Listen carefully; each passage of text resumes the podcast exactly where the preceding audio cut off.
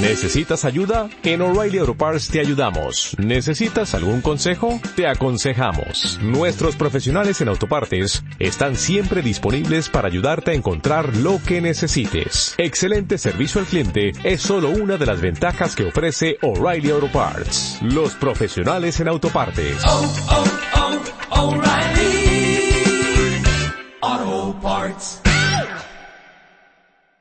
Estamos de vuelta en este segmento de salud amigas y hoy hablaremos de la anorexia y la bulimia.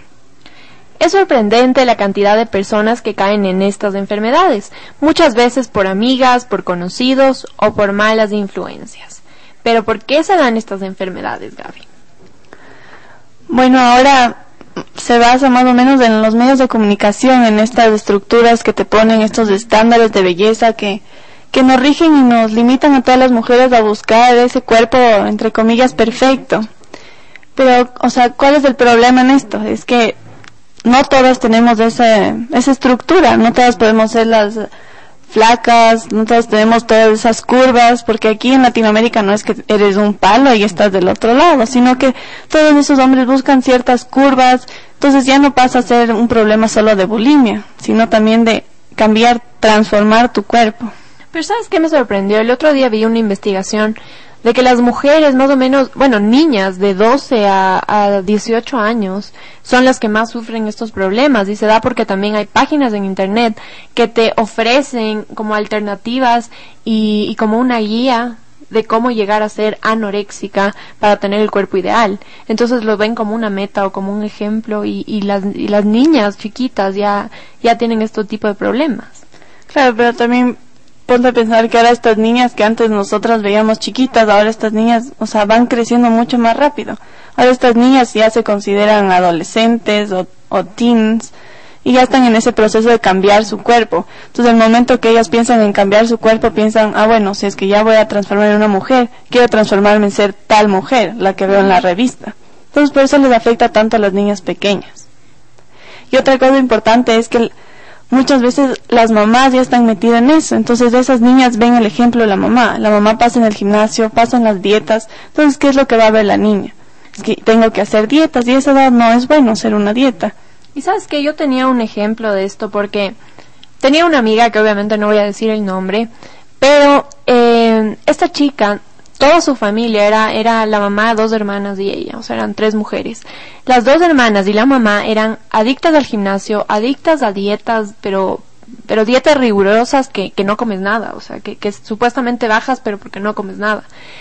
Y ella tenía, yo no sé, unos 15 años, y la mamá le prohibía comer muchísimas cosas. O sea, tú ibas a su casa y abrías la refri y, y no había nada. O sea, no había nada que no sea light o nada que no puedan comer según sus dietas. Entonces la niña que estaba en pleno etapa de crecimiento no podía comer nada. Y yo me acuerdo que era desesperante porque ella ante su familia tenía que actuar de una manera, como que sí, ok, estoy haciendo esta dieta.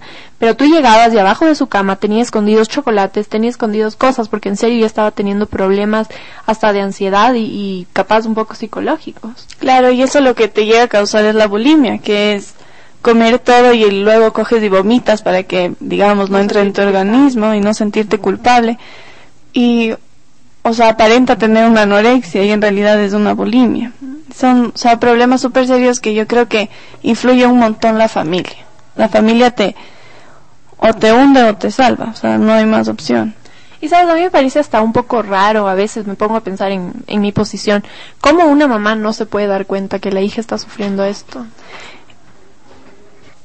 o sea, muchas veces la mamá no se, no se va a dar cuenta de eso, porque se esconde, y muchas veces, o sea, los papás tienden a, a pensar que sus hijos son perfectos.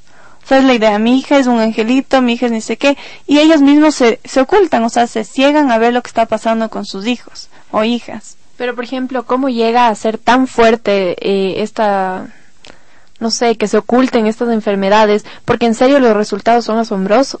O sea, no es que de un día llegas a hacerte más flaca y más flaca, o sea, te vuelves esquelética, o sea, ya prácticamente no queda lo que eras. Sí, o sea, es súper complicado desde el punto de vista de una mamá, porque ¿qué haces, o sea, qué haces como mamá? o sea, tú le puedes dar todo el plato lleno de comida que tu hija va a botar, va a esconder y tú no sabes qué hizo. Capaz se comió, ah, está creciendo, la típica. Ah, se estiró, entonces está flaca, la típica que dice la mamá, pero, pero, no sé, muchas veces las mamás sabiendo tratan de esconder porque no, no saben cómo manejar esa situación. Y ahora en Quito hay un montón de centros, un montón de lugares donde te pueden ayudar.